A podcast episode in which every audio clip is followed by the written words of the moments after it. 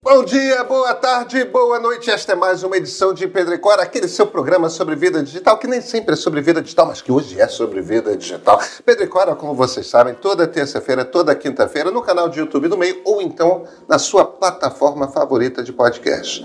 Eu sou Pedro Dória, ao meu lado está minha queridíssima amiga Cora Roller. Cora, hoje é digital que a gente fala, né?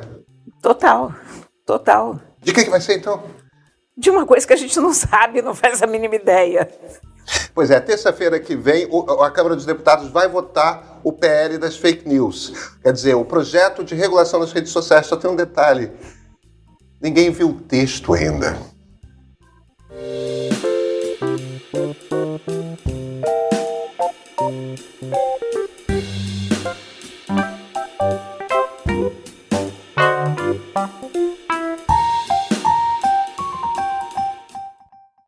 Agora, aconteceu. O Brasil vai ter uma regulação de redes sociais. O presidente da Câmara, Arthur Lira, aprovou a urgência numa votação de noite na terça-feira dessa semana e possivelmente na terça-feira, deve ser semana que vem, na terça-feira, vai ser na semana que vem que vai ser votado. Possivelmente na terça-feira vai ser votado esse projeto. O pessoal está chamando de PL das fake news. Eu acho um nome muito ruim. É porque fica parecendo que o problema que ele está querendo resolver é fake news e, e, e, não o que o projeto de fato é, que é um projeto de lei que é uma regulação mais geral das plataformas digitais. Agora, está aprovado com urgência, vai ser votado na semana que vem e a gente não sabe o que, que o projeto é, porque tem um projeto do Orlando Silva, que é o relator, que tinha ficado pronto no ano passado, é, e esse, o texto a gente conhece. Alexandre de Moraes, presidente do Tribunal Superior Eleitoral, apresentou sugestões na terça-feira. É, existem sugestões por parte do Planalto e por parte do Poder Judiciário. Aliás, eu gosto bastante das do Poder. Do, desculpa, não do Poder Judiciário, do Ministério da Justiça. Eu gosto bastante das sugestões do, do Ministério da Justiça. De alguma forma, é, essas coisas todas vão fluir para um determinado texto que vai ser posto em votação na terça-feira. Mas a gente não sabe como é que o Frankenstein vai ficar, sabe? Olha, eu vou começar falando de uma viagem que eu fiz ao Marrocos. Opa, vamos lá. Eu estava para lá de Marrakech, literalmente, no mapa, indo para uma cidade chamada Essaouira, que antigamente chamava Mazagão era uma cidade que teve colonização portuguesa, conforme se pode perceber por esse nome. Bom, nada disso importa, o que importa é que para lá de Marrakech, no meio do caminho, tinha um monte de árvores de argã. O argã é aquela noz que eles usam para fazer óleo de cabelo. Enfim, se você for acreditar na propaganda que o pessoal faz do argã, ele cura tudo. E de repente, no meio do caminho, tinha uma árvore com 15 cabras em cima. O verdadeiro pé de cabra. Eu fotografei essa árvore. Ficou muito tempo com a minha fotografia de página no Facebook, porque era uma coisa totalmente inusitada. 15 cabras em cima de uma árvore, comendo os arganjos. E a coisa mais linda de se ver. É lógico que isso já era uma coisa feita para os turistas pararem, fotografarem as cabras e darem um dinheirinho para os donos das cabras. Mas normalmente elas ficam uma ou duas ou três. Elas sobem mesmo nas árvores, não, não é que elas tenham. Então, você sabe, eu vejo, toda vez que eu vejo esse projeto das fake news, eu penso no verdadeiro pé de cabra e faço aquela conversão para jabuti, né? Certo. No Brasil seria um pé de jabuti. Seria um pé de jabuti Cheio no de Brasil. Jabuti. Então, o que nós temos, na verdade, na minha cabeça, é o verdadeiro pé de jabuti. É. Jabuti não custa explicar, é, é, é, é, a gíria que se usa no Congresso para quando você mete num projeto de lei uma coisa que não tem nada a ver com o projeto de lei, que é um penduricário qualquer, para aí você vê aprovaram um projeto de lei que regula a mineração no Brasil e tem um troço ali que dá um dinheiro para tudo quanto é funcionário público que ocupa um cargo X, Y. Na verdade, são 10 pessoas específicas que é, é, são jabutis e, e, possivelmente esse negócio vai ter muito jabuti no sentido de que inúmeras corporações, inúmeros grupos de interesse estão todos ali querendo botar sua coisinha, né? É... E tudo bem. Eu acho que tem dois aspectos que eu destacaria. O primeiro aspecto é, é o seguinte: tem uma imunidade parlamentar. Ah. Se você pergunta para Orlando Silva, o Orlando Silva simplesmente ele, ele se vira para você e fala: não, na verdade, eu só estou reiterando o que está na Constituição, porque parlamentar já tem imunidade para falar tudo mais. Só que isso é mais ou menos verdade, porque a partir do momento que você reitera aquilo ali na lei, aquilo vira um, um alerta para as redes sociais que é o seguinte: olha o risco que você está correndo se você for pensar em tirar do ar alguma coisa que um parlamentar tenha publicado. E qual. Deltan Dallagnol, deputado federal, estava dizendo anteontem nas redes sociais que a aprovação desse projeto vai permitir, vai, vai fazer com que a gente seja levado à proibição de versículos bíblicos nas redes sociais. Quer dizer, eu estou citando o Deltan Dallagnol porque ele é o, a nova figura é, nesse, nesse, nesse picadeiro de circo que é a extrema-direita. Agora vem cá, Carla Zambelli. É, é, é, essa, essa turma da extrema-direita, eles são alguns dos piores disseminadores de desinformação. Porque, como eles têm audiências massivas, biaquices, é uma que mente nas redes, mas mente com uma frequência. Então, no fim das contas, o que eles estão dizendo é o seguinte: ó, a gente quer controlar o problema da desinformação, mas a gente quer dar uma licença para os piores disseminadores de desinformação continuarem agindo livremente. Se eu tivesse que destacar dois aspectos, o primeiro aspecto seria esse. Esse é o primeiro aspecto que eu destaco também. Eu fiquei tão revoltada quando eu, quando eu vi isso da primeira vez, porque eu entendo a necessidade básica da imunidade parlamentar. Mas isso tinha que ser revisto também. Porque uma coisa é você garantir uma imunidade parlamentar dentro de um regime de exceção, porque o deputado corre risco de vida ou de ser calado, enfim. Você tem que garantir a um representante do povo o direito de falar sobre qualquer circunstância, mas não sobre qualquer coisa. Não o poder de mentir, né? Pois é. Não, não, não, o poder de incitar a violência também. É. Sabe? É, então, você se eleger deputado no Brasil é praticamente um, uma garantia de impunidade para a tua vida toda. Eu acho que isso cria também, acentua as diferenças sociais e políticas entre uma classe de cidadãos, que é uma casta política horrorosa essa altura do campeonato e a população em geral. É, a, a, questão da imunidade parlamentar, ela, é, é, ela nasceu por uma. as pessoas às vezes não entendem bem essa coisa de, de por que, que essas duas palavras caminham juntas, né? Democracia liberal. Por que, que o nosso regime não se chama simplesmente uma democracia? É, e por que, que nós simplesmente uma república liberal? E, e, e não, é, é, é, um bicho que foi posto junto. E foi posto junto por uma lógica. É, é, é, esses dois conceitos distintos foram postos juntos por uma lógica. Porque os liberais lá do século XVIII, aqueles filósofos iluministas, eles tinham dúvidas se democracias funcionavam. Porque o medo que eles tinham era que democracias virassem ditaduras da maioria. e, e que virasse uma máquina de de produzir, por exemplo, uma Alemanha nazista, em que a maioria simplesmente toma a decisão de exterminar uma minoria é, é, ali. Então, a ideia do componente liberal, quando ela traz as garantias de direitos individuais, tipo, o Estado nunca pode ser, o, o Estado nunca tem, pode ter o poder a ponto de esmagar uma pessoa, é, é, é, esse aquele problema que você tinha do, do, dos reis absolutistas tudo mais, né? É, não, o, o, Estado nunca está acima dos direitos de uma pessoa. Isso é da, um dos quesitos liberais. O outro quesito são todos esses componentes que a gente chama de contramajoritários. Quer dizer, são os diversos filtros que você espalha na democracia para que, claro, a gente vai eleger um presidente da República que é o eleito pela maioria. Mas esse presidente vai ter sempre o seu poder limitado é, de forma que ele nunca possa chegar ao ponto de esmagar minorias.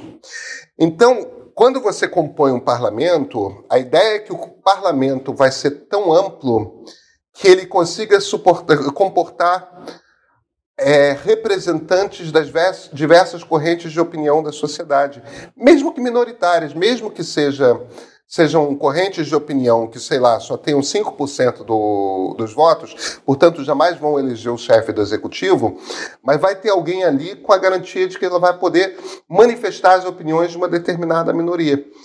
O bizarro é o seguinte. Essa, então é para isso que existe a imunidade parlamentar, para garantir que as minorias tenham voz, que pessoas que tenham ideias que, que tenham, estejam em número suficiente para eleger um deputado, uma deputada, é, mesmo que suas ideias sejam impopulares, mesmo assim você vai ter a garantia de que suas ideias poderão ser manifestadas no espaço em que o debate público acontece. O problema é que aí essa turma, que já elegeu o presidente da República, né, é, e que usa como tática, e, e cujo objetivo, em essência, é esmagar outras vozes, é calar outras vozes, é fazer com que desapareça aquela coisa, a direita tem que sumir, do, a esquerda tem que sumir do mapa. Né? Aquela coisa de não, não, não, pode ter casamento homoafetivo, é, não pode. Tipo, o, a coisa deles é sempre de negar direitos a quem é diferente. É. É, eles usam, isso é um dos troços que me deixa mais revoltados no troço, porque eles usam uma ferramenta, eles invertem toda a lógica da democracia. Eles usam uma ferramenta que é contra-majoritária para se tornar contra-minoritária. Entendeu? É. Que é para que é para ir contra os direitos de maiorias que foram minorizadas, mulheres e negros, ou minorias de fato, como, como por exemplo a comunidade LGBTQIA+, só para ficar nos três exemplos mais é. evidentes. Né? Então, esse argumento da... É, é, não, imunidade parlamentar, nós temos... Mentir não é um direito. Pois é, pois é. E isso fere a própria democracia e isso fere o nosso sentimento de cidadania. Porque cada vez que você vê um absurdo desses, cada vez que você vê um canalha desses defendendo imunidade parlamentar, você quer acabar com os políticos. E quando você quer acabar com os políticos, você abre espaço para as pessoas, para os piores políticos. Quer dizer, você abre espaço para um cara que estava há 30 anos no, no Congresso. Então, você imagina se isso não é um político, né? O cara passou a vida pendurado no Congresso mamando, porque não fez nada ao longo de 30 anos, mas exatamente porque ele não fez nada e ninguém mal sabia que ele estava lá. Então ele pode se apresentar como uma pessoa contra o sistema, contra políticos, contra tudo isso que está aí. Então, cara, é, é muito difícil. Eu acho que há pontos hoje no mundo que, que estão desatualizados. A, a verdade é que as redes sociais mudaram o mundo de uma forma que a gente não esperava, que a gente não antevia e para a qual nós estamos todos desatualizados. É. Todos. Então, esse projeto é importante, eu acho importantíssimo. Uh, acho que é fundamental você criar barreiras para a disseminação de notícias falsas, de boatos, de incitação à violência, de discurso de ódio. Mas como você vai fazer isso? É, não está claro porque a gente não conhece o projeto. E aí eu entro na coisa que é o segundo, o segundo ponto que eu queria é, destacar, que está nas sugestões do Ministério da Justiça, que não está claro se vai entrar no projeto. Eu, eu, tenho certeza de que o ministro Alexandre de Moraes, eu sei que o ministro Alexandre de Moraes também considera isso um ponto importante, que é um dos destaques da legislação europeia que já existe de regulação das redes, que é aquilo que a gente chama de transparência algorítmica, que, que quer dizer uma coisa muito simples. Quando o Instagram, que atualmente é minha rede social favorita agora, quando o Instagram decide que é aquele vídeo, é aquele Reels, é aquele Story, é, é, é aquele. É, aquela fotografia que vai aparecer na sua frente, ele decide aquilo por quê? Você tem o direito de saber quais foram os critérios que a rede social adotou para definir que é aquilo que tem que, que vai aparecer para você em primeiro, que é a segunda coisa, porque aquela timeline ali toda, aquela linha do tempo ali toda, o feed que aparece para você, aquilo é coisa que a rede social, através de um algoritmo, está tomando a decisão de mostrar para você. É. E, e, o grande problema, as pessoas às vezes acham que a questão de regular é ah, vocês querem coibir liberdade de expressão. O problema não é liberdade de expressão. O problema é liberdade de alcance. É isso. O, o, o, problema é que os americanos usam aquela brincadeira, né? Porque em inglês rima. Não é, é, é, não é uma questão de freedom of speech, é uma questão de freedom of reach. Isso. Quer dizer, o problema não é o que, que eu ou você escrevemos e publicamos. O problema é que o algoritmo é que decide o que, que as outras pessoas veem, o que, que nós vemos. Entendeu? Então, por que, que ele está decidindo que essas fake news vão para milhões de pessoas e uma coisa moderada, conclamando a conversa e o diálogo dos povos e tudo mais, é um troço que é escondido? Por que, que o popular é aquilo e não isso? Ah, não, é da natureza humana. Não, é, o algoritmo toma decisões. É, ele toma decisões usando como critério o que, que vai ser bom para vender publicidade na rede social. O problema é o seguinte: os critérios dele acabam se tornando os critérios de que ideias vão é, ser divulgadas na sociedade e que ideias não vão ser divulgadas na sociedade. O direito mais básico que todos nós deveríamos ter é o de entender por que, que o algoritmo tomou aquela decisão. Sim. Então, tudo bem, quer me mostrar esse vídeo e depois essa foto e depois esse texto? Bacana. Por que, que você decidiu que eu tenho que ver isso aqui? Eu quero saber qual o critério de edição, sabe? É, eu, e isso vem junto com outra coisa, porque as redes alegam que elas são só elas são só álbuns em que as pessoas estariam colando coisas. Olha aqui. Não, elas lucram muito em publicidade com o que é publicado nelas. Elas têm que ser responsabilizadas pelo que as suas páginas têm. E elas têm como cuidar disso, porque tenta, só tenta postar uma foto de uma mulher pelada no Facebook. É claro. Ponha os seios de fora de uma mulher. É claro. No Facebook.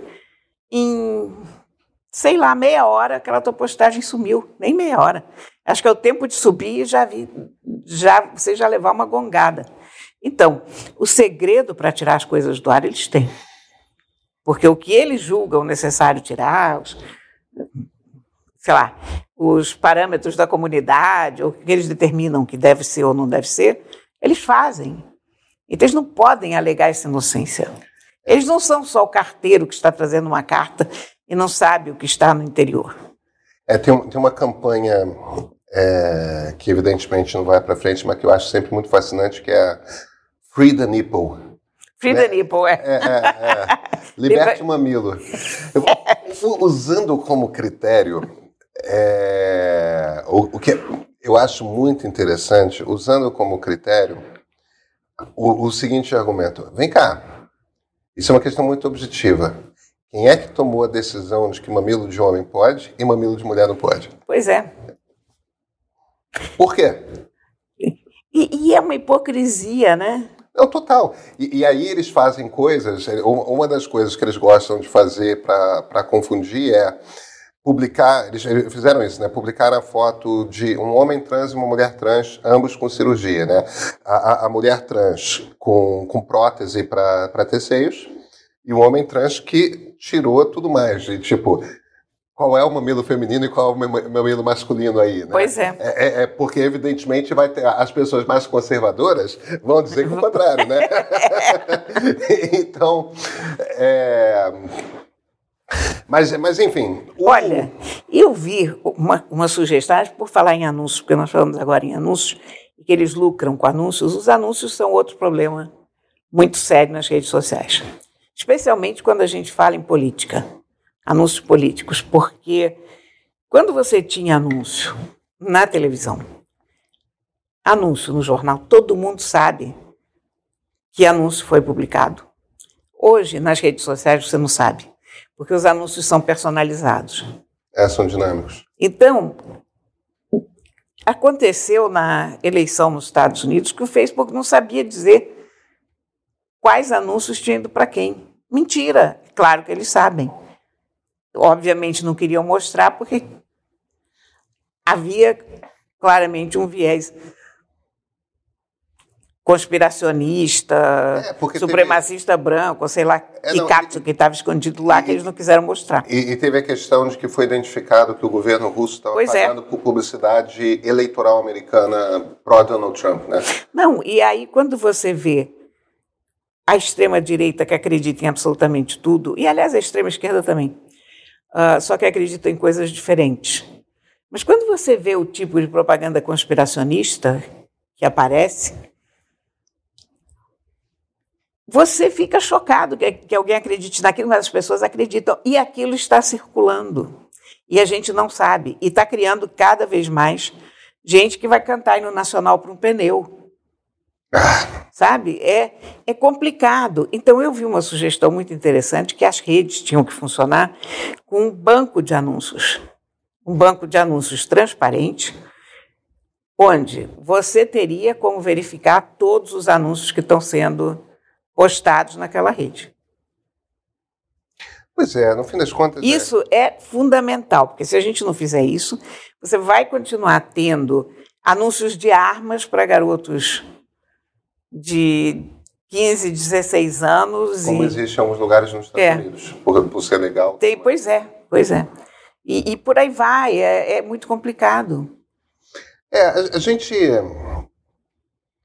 O diabo, Cora, Olha, vou, vou voltar bem atrás um tempo.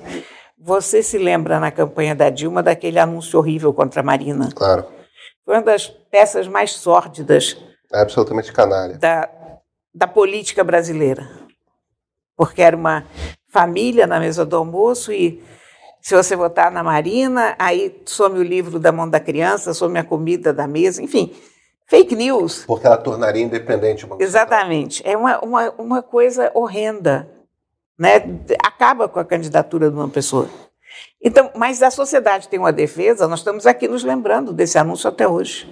É claro. Nós estamos apontando para esse anúncio como algo que não deve ser feito. Nós conhecemos a autoria, nós sabemos quem Exatamente. pagou e quem promoveu aquilo. É, e, e não podemos aceitar esse tipo de coisa, podemos nos manifestar como sociedade contra aquilo. Pois é. Agora, se, se isso é mostrado escondido, personalizado, e a gente não sabe para quem. A gente nem sabe que ele existe, a gente nem sabe para quem foi. E, e, esse aí eu acho que é o ponto fundamental. Uma das coisas principais que me incomodam. Ah, é claro que precisa regular.